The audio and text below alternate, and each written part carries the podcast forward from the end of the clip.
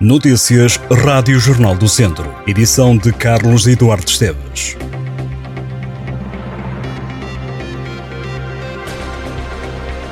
Três funcionárias do refeitório da escola da sede, o agrupamento de escolas da CEA em Lamego, estão a ser impedidas de trabalhar pela Câmara Municipal.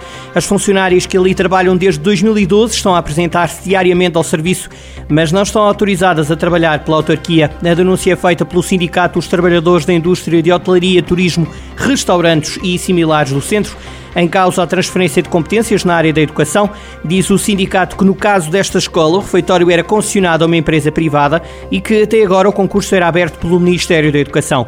O município decidiu abrir concurso este ano e as empresas que concorreram apresentaram valores acima do caderno de encargos. Tal situação levou a ser refeito o processo de concessão.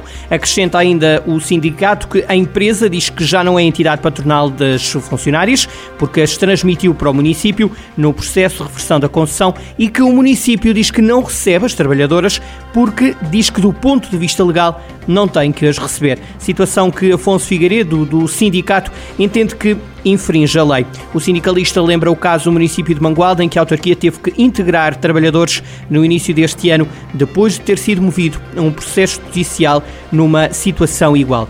O Jornal do Centro contactou a Câmara de Lamego, mas ainda não nos foi possível obter uma reação. Um jovem de 16 anos foi apanhado em Viseu a conduzir uma moto sem carta. Os agentes da PSP detiveram o jovem na estrada velha de Abraveses. Irá ser presente a tribunal esta quinta-feira.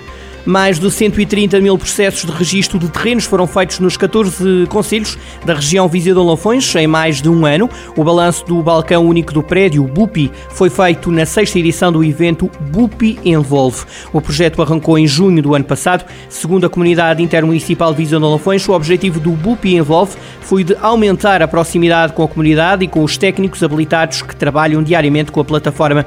A região tem-se destacado pelo elevado número de processos de identificação sendo que em agosto, e segundo dados oficiais, Viseu e Tondela estavam entre os municípios do país com mais processos finalizados de representações gráficas georreferenciadas. Agosto foi o mês de melhores resultados do BUPI desde o início do projeto em 2017.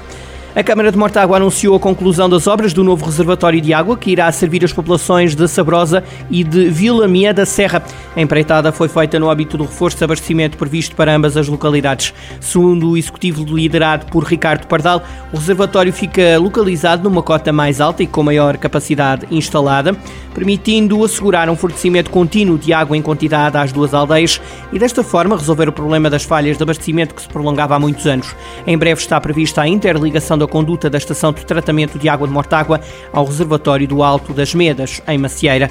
O Executivo Municipal garante que a obra vai permitir triplicar capacidade de armazenamento e disponibilidade de água ao Conselho.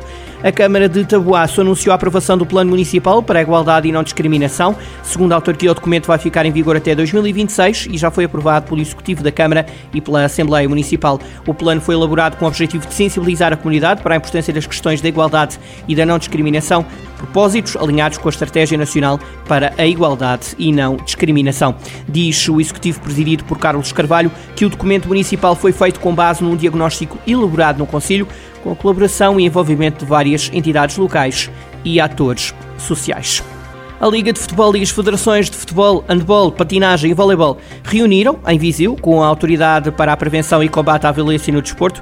O encontro que decorreu na sede da APCVD, em Viseu, serviu para acertar um plano de ação comum para a segurança e hospitalidade nos espetáculos desportivos. Aos clubes, dizem as federações e a Liga de Futebol e também a APCVD, cabe dar respostas eficazes para identificar e responsabilizar os agressores. Na comunicação oficial pode ler-se que pretende substituir uma abordagem centrada nos adeptos de risco por uma abordagem focada na maioria dos adeptos para que se equilibre o bem-estar com as condições de segurança e meios de identificação e responsabilização dos responsáveis por atos de violência e de intolerância.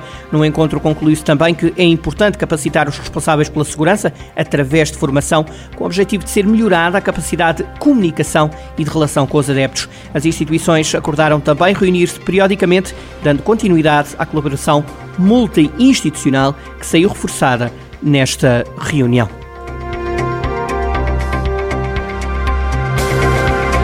Estas e outras notícias em jornaldocentro.pt.